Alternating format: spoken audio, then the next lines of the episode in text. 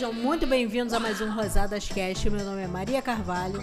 Eu sou a Natália Rosadas. Meu nome é Leandro Rosadas. O tema de hoje é como criar uma equipe de alta performance. Então hoje eu vou fazer sacudir esse negócio, hein?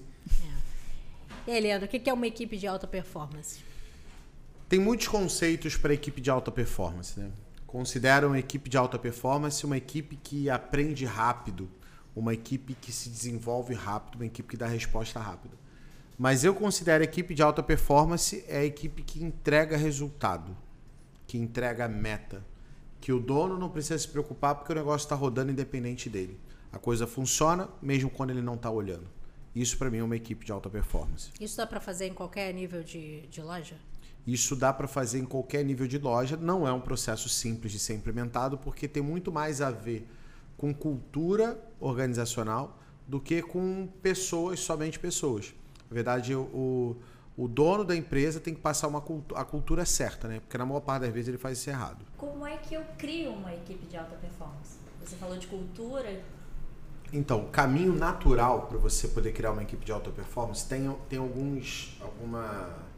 meio que um passo a passo, né? Primeiro, você tem que começar a contratar certo. As pessoas normalmente pegam o cara passando na rua e botam para dentro da loja. Isso não funciona. A segunda coisa é que, além de você contratar certo, a pessoa, quando entrar, ela tem que encontrar um ambiente onde gente boa gosta de trabalhar. Porque senão ela não fica.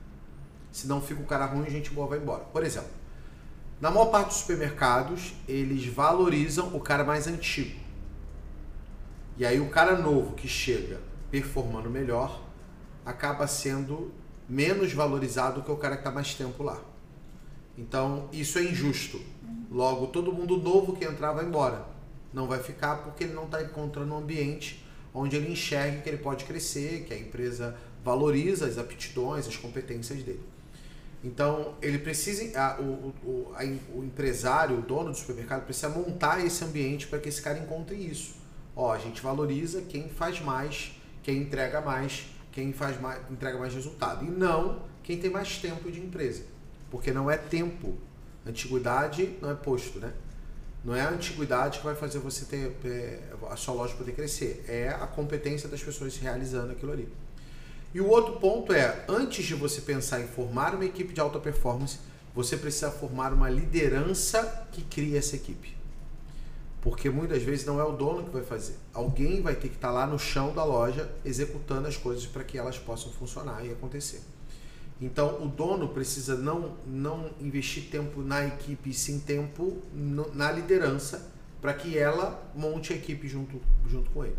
Porque ele que vai estar lá no dia a dia. Então, a pessoa que vai estar no dia a dia tem que ser a pessoa que tem que formar a equipe e não necessariamente o dono do mercado. Como ela faz isso? A melhor maneira de formar equipe não é pegando o cara e botando ele dentro de uma sala de treinamento. Uhum. Por mais que isso também funcione. A formação que dá mais resultado. Mesmo no mercado funciona assim? Mesmo no mercado. Mesmo no mercado. A coisa que mais funciona no mercado é ele fazer, ele dar feedback. Então a pessoa é formada por erro e acerto. Então você vai lá, orienta, você pode pegar e orientar para o cara como ele tem que fazer. Mas o que vai formar o cara é na hora que ele fizer errado, você ir lá e ajustar o que ele está fazendo. Não, não é desse jeito, faça assim. É, esse produto, tá vendo? Tem uma linha, você tem que puxar um pouco mais para frente. Ó, você não pode esquecer do preço. Ó, a prateleira tá suja, tem que limpar antes de fazer. São os feedbacks que vão fazer as pessoas realizar as tarefas do jeito que precisa e não necessariamente é, outro sistema. Ou seja, uma pessoa dentro da loja tem que. É, o líder dentro da loja, por isso que eu falei da importância dele, tem que gastar energia e tempo, uma, duas horas por dia, no mínimo, para formar a, todo mundo que está embaixo senão a coisa não anda. Como é que eu sei que essa, essa liderança está formada, está pronta, está apta a, a dar seguimento? Você nunca vai saber. Para falar a verdade, você vai, vai, na maior parte das vezes, dar autonomia para ela, deixar ela errar e ajustar ela. Se você simplesmente não der autonomia, ela vai ficar sempre debaixo da tua asa, dependente de você dar uma ordem, dependente de você intervir, e aí ela nunca vai ter iniciativa, nunca vai ser proativa, ela nunca vai fazer nada. Uhum. Então você tem que dar autonomia, você tem que orientar ela, dar autonomia. E aí caso ela erre, você ajusta o erro. Não é para dar uma porrada, mandar o cara embora. É, ó, isso aqui tá errado, faça desse jeito. Isso aqui tá errado, faça desse jeito. Isso aqui tá errado, faça... Essa pessoa vai sendo calibrada. Até ela tá fazendo exatamente do jeito que você precisa. Então, dessa maneira é feito. Por exemplo, como é feito hoje aqui no Instituto? Né? Então, a gente está contratando um monte de gente. E a gente tem algumas lideranças. Então, em vez de eu pegar e tentar atuar em cima de todo mundo, eu vou na liderança, trago a liderança para perto e estou sempre orientando ela. O que, que você está fazendo? Como que você fez isso? Não, não é assim, faz assado. Ó, isso aqui não pode fazer desse jeito, faz assim. Ó, isso aqui do jeito que você está fazendo não vai dar resultado, faz assim porque você- eu já fiz desse jeito, vai dar errado. Aí você vai orientando e através de feedback você vai ajustando e fazendo a pessoa realmente virar um, um baita profissional. Só que lá na contratação você tem que ter achado pessoas que têm humildade para aprender, senão não vai acontecer nada. E, a, e muita gente no supermercado tem muita soberba. E aí isso dificulta muito o processo. Por que, que tem essa soberba? É, eu não sei explicar, mas é, é uma coisa do segmento. Por exemplo, você, eu cansei de entrar em loja e o gerente tem uma soberba maior do que, sei lá. É, eu Ele chego acha na que ele tá loja, num eu posto- tenho mais dinheiro que o cara, eu sou mais bem sucedido que o cara e não tenho a soberba que o cara tem. Mas ele, ele, ele é assim porque acha está num que- posto de liderança? É, porque, primeiro, ele não foi treinado, muitas vezes. O, o Brasil é patriarcal, então é pai. E o, o que, que é o pai? É o cara que, se o filho fizer merda, ele esconde. Então o Brasil é patriarca.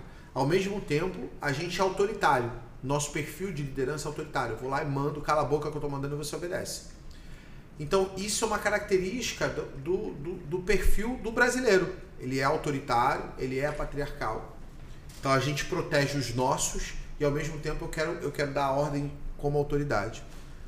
Eu estou generalizando, tá? Tem pessoas que são diferentes. Eu estou falando de um perfil de cultura.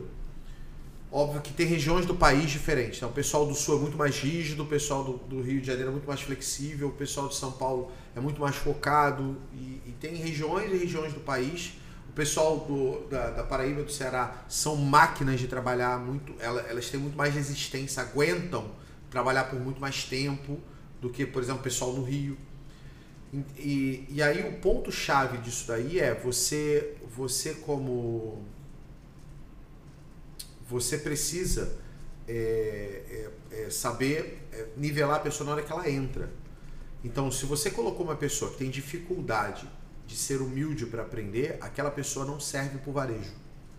Porque no varejo, o cara é repositor, mas se der um problema no açougue, ele vai dar uma bolinha no açougue e aprende a cortar carne. Ah. Se der problema no hortifruti, ele aprende a repor hortifruti. Se der problema no frio, ele aprende a cortar o frio. Se a câmera, se a gente vai, vai fazer uma virada e tá, a loja está precisando que lave a câmera frigorífica, o cara chega junto. Se a loja precisa lavar a loja, tu tá junto. Se precisa repor ou descarregar um caminhão porque é, é urgente que aquela mercadoria vá para a área de venda, o cara vai lá descarregar o caminhão. É, pode não ser a função, mas ele tem que estar disposto a Sim. não só a executar tudo que precise, mas também disposto a aprender, entender. Eu não sei tudo, tem gente que sabe mais do que eu, e mesmo que eu acho que o cara não sabe mais do que eu, eu primeiro vou escutar, tentar fazer o que o cara está falando, antes de, de achar que o meu é melhor e que vai funcionar. Porque senão as pessoas nunca aprendem. E elas acham que o, que, o, que o jeito que ela faz é certo. Por exemplo, muito repositor trabalha no mercado que arruma a loja de um jeito. Ele nunca foi orientado de como arrumar, mas ele sempre arrumava daquele jeito. Ele vai para um outro mercado, ele vai tender a arrumar a loja do jeito que ele aprendeu lá atrás. A não ser que alguém vá lá e mande ele fazer diferente. Mas na maior parte das vezes, se alguém vier tentar ensinar ele diferente, ele vai querer dizer que o jeito que anterior que ele fazia era que funcionava. Sim. Porque a experiência anterior é essa. A falta de humildade é abaixa a cabeça e aprende. E faça diferente. Se, o, se o, a, a, a orientação nova for pior, você volta para a antiga. Mas você aprendeu que aquela não funciona ou que essa funciona melhor que aquela. Quando você não implementa, você não aprende nada. O problema das pessoas é que elas não aprendem nada. A maioria delas tem soberba. É, é, e eu estou falando isso, é, não são todos, mas muitos profissionais de varejo têm, principalmente quando o cara começa a assumir cargo de liderança. Na maior parte das vezes o cara é inseguro e aí ele usa isso para não deixar as pessoas pisarem nele. Então, em vez de ele tentar ser humilde e aprender, ele acha que isso vira uma fraqueza pelo fato dele estar aprendendo. Então ele tem que passar por cima disso daí para se tornar um grande líder, aprender e se desenvolver. É, você falou em regiões, né? De uma região diferir, diferir para outra. Só que dentro dessas regiões, aqui no Rio, por exemplo, em grandes redes, é, tem uma grande rede que tem um tipo de atendimento, só com relação ao atendimento ao cliente. Tem um tipo de atendimento ao cliente e uma outra grande rede que atende o público mais popular. O atendimento é péssimo, a da equipe como um todo. Por Isso é o causa da quê? cultura da loja. A cultura da loja. Da loja. A loja de público C não cobra as coisas certas, não tem preocupação com isso.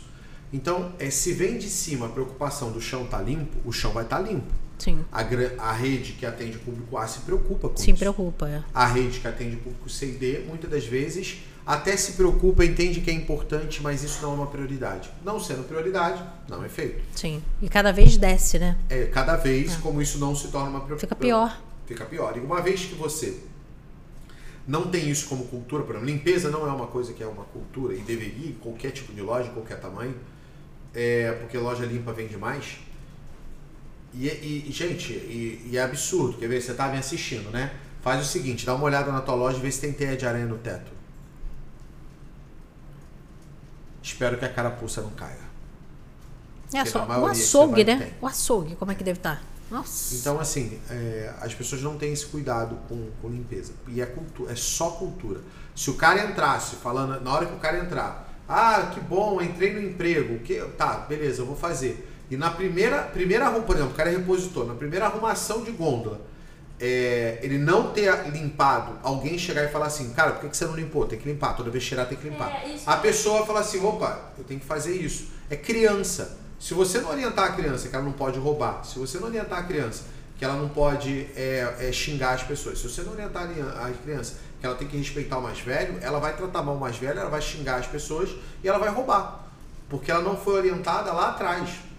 O funcionário, quando entra, é quase uma criança, ele está ali cruzão. Você tem que pegar e, e- e nivelar ele. É, é na hora que o, o gerente não tá olhando, alguém olhar para ele e falar assim, cara, limpa essa prateleira que você virem que você não limpou, vão te mandar embora. O gerente não pediu nada, alguém falou. Porque aquilo é uma cultura. É, é tão aculturado aquilo que as pessoas não. é, eu não preciso dizer. As pessoas estão ali é, é, fazendo. Por exemplo, eu não preciso chegar no instituto para dizer que a gente tem que bater meta, que tem uma meta normalmente absurda. Porque todo mundo está acostumado a me escutar falando disso. Então é culturado. O próximo que entrar vai falar assim, ó, gente, cara, normalmente a meta é muito doida, é muito alta. Por quê? Porque é, é culturado isso na, na- na empresa. E a maior parte das empresas não se preocupa com isso. Então o que, que ela faz? Ela não define uma cultura. Ela deixa o troço à moda de qualquer jeito. E aí a cultura que vai ser implementada é a cultura dos líderes que vão estar nela. Então se o líder é preguiçoso, o cara vai ser. Se o líder não tem disciplina, o cara não vai ter. Se o líder não liga para limpeza, a empresa não vai ser limpa. E aquela pessoa vai entender que aquilo não é uma prioridade. E, e entender não é só falar, não. Entender é, a- é atitude. Ela, ela, a pessoa entra, ela sai copiando quem está lá. Tanto é que se você pegar uma empresa, aos poucos ela vira um grande coletivo, vira um grupo, como se fosse um, um exército. Então elas vão estar falando a mesma coisa, vão ser as mesmas piadas, vão estar comendo quase a mesma coisa. As pessoas vão, vão virando um, um negócio. Então o que, que você faz? É, você define qual é o negócio para que as pessoas virem o que você quer e não qualquer coisa. Porque senão elas viram qualquer coisa. Então, é por exemplo, quando eu chego numa loja e, e, a- e eu vejo que a loja tem furto por muitos lugares, é porque alguém não definiu isso. E na maior parte das vezes tem que mandar todo mundo embora. Por exemplo, eu chego no açougue encontrei por algum motivo alguma suspeita de furto, na maior parte eu tenho que mandar todo mundo embora. Porque a cultura toda do açougue está errada. Eu tenho que trazer todo mundo novo e quando eu trouxer os caras, trouxendo uma cultura nova. Senão não funciona. Então, e a, a culpa é do açougueiro lá? Não, a empresa errou. A empresa tinha que ter isso preparado para deixar a pessoa poder receber. E normalmente não está. Então, é, é- é- ela tem que definir o que, que a gente aceita e o que, que a gente não aceita. Que, que a gente está disposto a não estar. Aonde, onde vai olhar a prioridade? Aonde vai olhar o que tem que ser feito? Por exemplo, aqui no Instituto, a Natália, ela cobra todo mundo de mandar um relatório para todo dia. Eu não ligo para isso. Você provavelmente não sei se também liga muito para isso. Mas você cobra. Mas ela cobra. Se o cara não mandar o relatório para ela, eu não sei nem se ela olhou o relatório. Mas se o cara não mandar, ele vai tomar uma porrada. E aí o que acontece? Se ela não tiver aqui, o cara não mandar, alguém vai falar assim, cara, se você não mandar o relatório vai dar merda, hein? Manda do celular mesmo, mas manda, hein? Isso é cultura implementada. Como é que eu implemento cultura? Forçando. É igual hábito. Como é que eu faço uma pessoa ler todo dia? Ela tem que parar e ler todo dia. Todo dia, meio-dia, eu vou ler 20 minutos. A pessoa para e deu meio-dia. Começa a ler. Meio-dia e 20, parou. Aí no dia seguinte, deu meio-dia. Começa. No dia seguinte, parou. Então você, inclusive, implementa uma cultura pelo fator repetição, por forçar a repetição daquilo o tempo inteiro. Então, aonde o dono do mercado tem que atuar, aonde o líder tem que atuar para implementar uma cultura? Em forçar que ela seja é, garantida dia sim, dia também. Porque isso vai mostrando para as pessoas que vocês se importam com isso e as pessoas tendem a fazer o que você precisa. Sim. Mas esse início, eu sei que a cultura da empresa é importante, mas como é que, é, é, independente disso que você falou, como é que se encontra gente boa para trabalhar? Eu sei o jeito que a gente faz, mas o supermercadista faz isso como? Ele precisa, nesse primeiro momento, procurar pessoas que estejam, um, que tenham um mínimo de disciplina, porque o trabalho do supermercado é a mesma coisa todo dia, ok? De vez em quando tem um projeto de fazer uma coisa diferente e tal, mas normalmente é a mesma coisa. O cara vai lá e recua a mesma latinha de cerveja todo dia. Então eu preciso, primeiro, pessoas que aguentem trabalhar a rotina, pessoas boas de rotina. Porque tem gente que não é bom de rotina, tem gente que é, é boa de projeto. Por exemplo, eu sou um cara bom de projeto. Eu não sou um cara bom de rotina. Se você me botar para ficar fazendo uma rotina todo dia, dá, dá droga. Eu vou provavelmente em algum momento parar de cumprir. A Natália, por exemplo, ela já é boa pra caramba de rotina. Ela é boa de pegar e fazer aquele negócio todo dia. Todo dia. Ela não gosta não, mas ela é boa fazendo isso. Então eu tenho que pegar pessoas que tenham características de fazer todo dia a mesma coisa. De serem boas, de, de serem estáveis. De ser pessoas que vão executar aquele trabalho todo dia. Esse é o primeiro ponto. Sim. O segundo ponto, eu preciso procurar pessoas que tenham humildade. Eu preciso procurar pessoas que sejam honestas. A honestidade você não, você não, você não consegue eh, medir na contratação, mas eu consigo medir ela no período de experiência. Testar a pessoa e ver qual o nível de honestidade dela, o que, que ela aceita, o que ela não aceita, o que para ela. E cara, quando eu falo que as pessoas são desonestas, elas não, as pessoas que são desonestas não olham isso como algo ruim. Para ela tá tudo bem. Para ela ir lá e pegar um como sorvete assim? e tomar, ela não acha que ela tá roubando. Para ela tá tudo bem, como se fosse uma coisa normal, Ah, uma coisa aceitável. Ok? Ah, eu trabalho aqui, isso aqui não vai fazer diferença pro dono. Aí ele toma o sorvete. E realmente ele pensa isso. E realmente ele não, ele não sai dali com a consciência culpada que ele, que ele roubou a empresa e comeu um sorvete.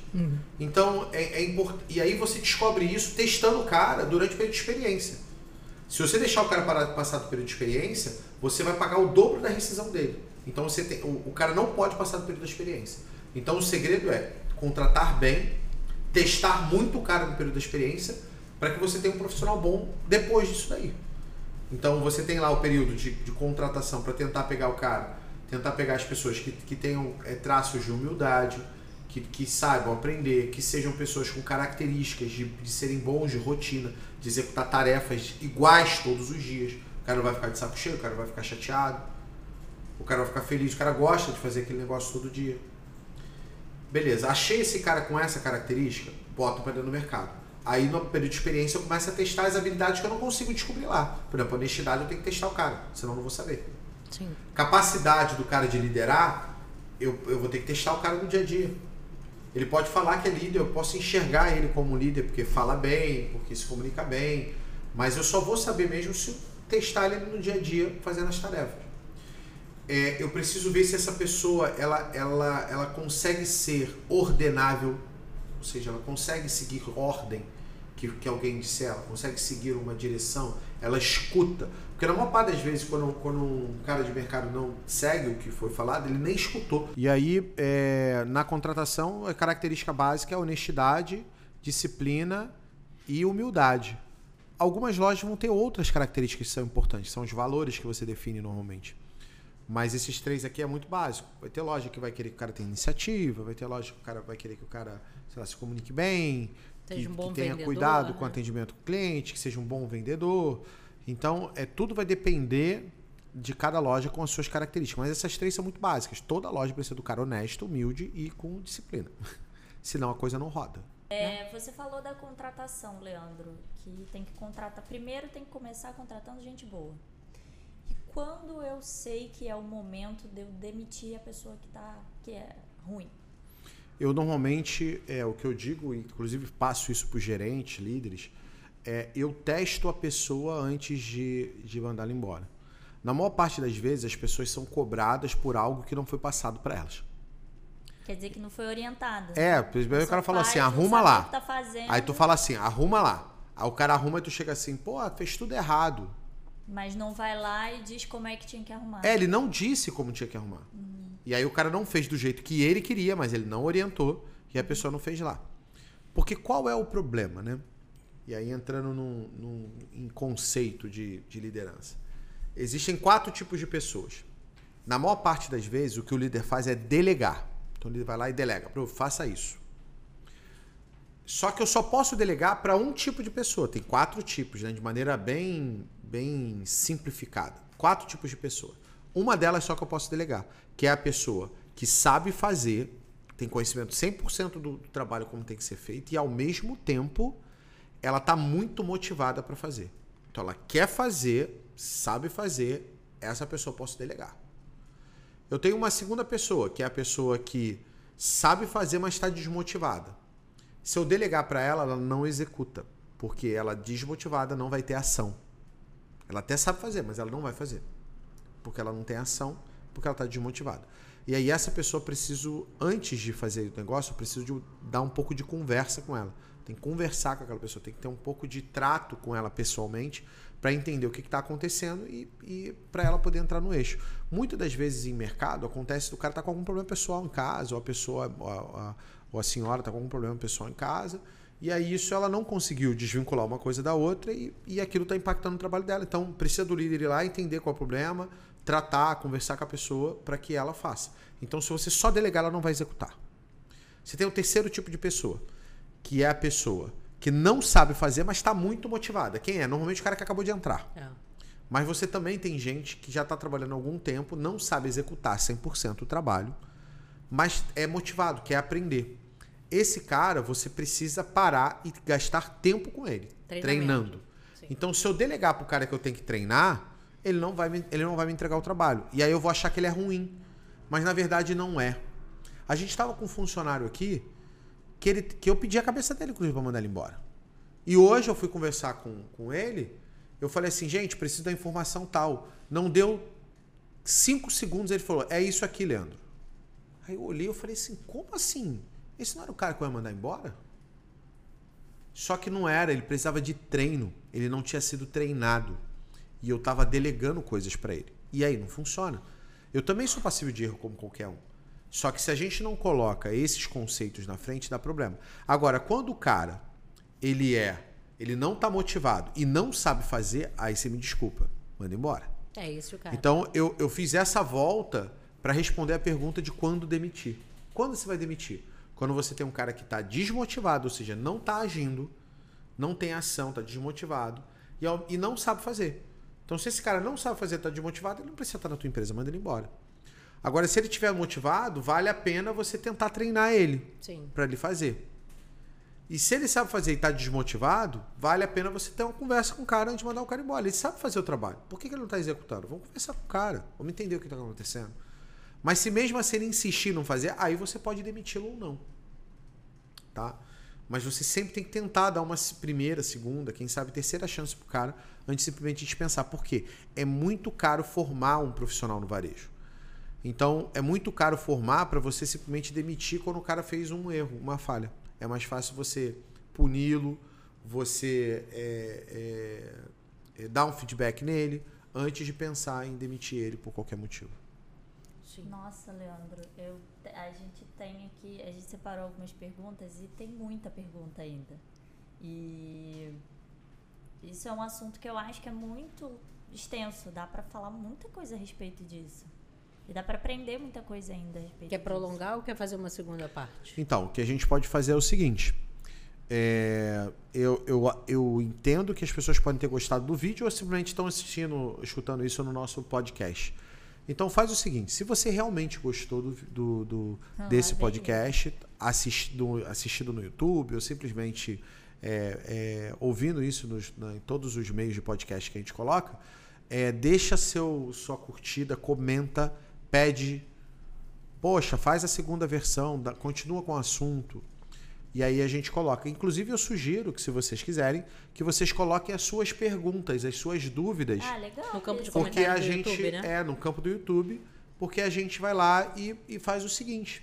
A gente pega esse, essas suas perguntas e isso pode ser... A gente pode começar o, o próximo podcast desse assunto abordando essas perguntas. perguntas e respondendo essas perguntas. Sim. E dessa maneira aprofundar. Porque é um assunto para a gente ficar horas e horas aqui falando sobre time, sobre equipe. Então, se não fez isso, curta, compartilhe o vídeo e nos vemos no próximo Rosadas Cash. Valeu!